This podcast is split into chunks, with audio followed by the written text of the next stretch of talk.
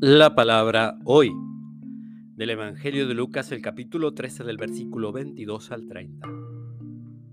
Jesús iba enseñando por las ciudades y pueblos mientras se dirigía a Jerusalén. Una persona le preguntó, Señor, ¿es verdad que son pocos los que se salvan? Él respondió, traten de entrar por la puerta estrecha, porque les aseguro que muchos querrán entrar y no lo conseguirán.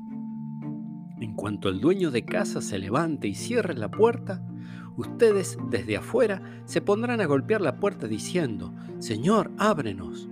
Y él le responderá, no sé de dónde son ustedes.